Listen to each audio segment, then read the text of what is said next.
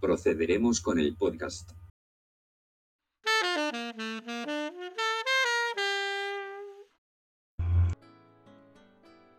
Queridos oyentes, buenas tardes y bienvenidos a este Poli Podcast.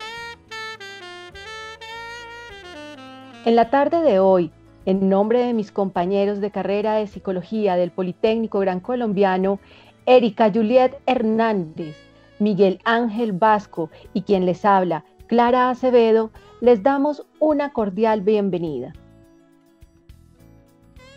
Estaremos contándoles acerca de nuestro proyecto de investigación titulado Riesgos psicosociales en el trabajo que puedan afectar el bienestar y calidad de vida de recolectores de basura en una empresa de aseo de la ciudad de Bogotá. Proyecto orientado, por supuesto, por la tutoría de la doctora Nelly Galvis. La pregunta de investigación de este proyecto fue orientada hacia qué factores de riesgos psicosociales en el trabajo pueden afectar el bienestar y la calidad de vida de 10 recolectores de basura entre los 20 y 40 años de edad, en una empresa de aseo de la ciudad de Bogotá. El objetivo general de esta investigación se basó en identificar los factores de riesgos psicosociales en el trabajo que puedan afectar el bienestar y la calidad de vida de los recolectores de basura de la empresa de aseo de Bogotá. Además de objetivos específicos como realizar la búsqueda en la literatura científica acerca de los riesgos psicosociales en personas que desarrollan esta actividad.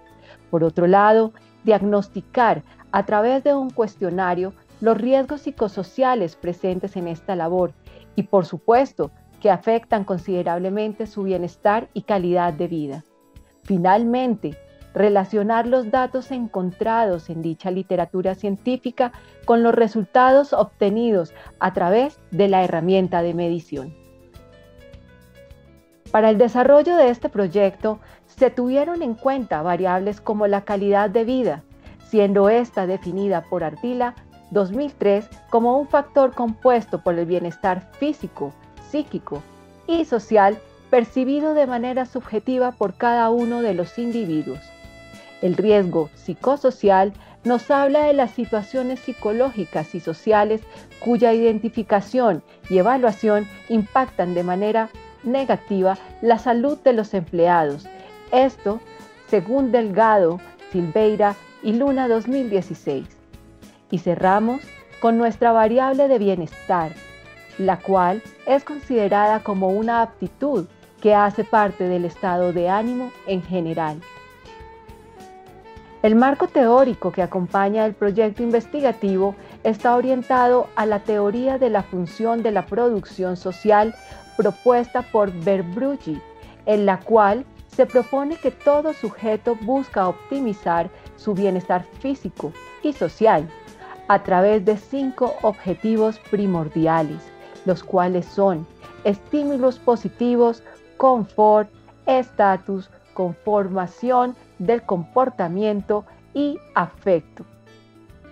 Debemos recalcar que los estudios investigativos llevados a cabo frente a la problemática abordada en este proyecto son muy escasos, lo que limita pero a la vez abre una gran puerta frente al abordaje de esta temática tan interesante.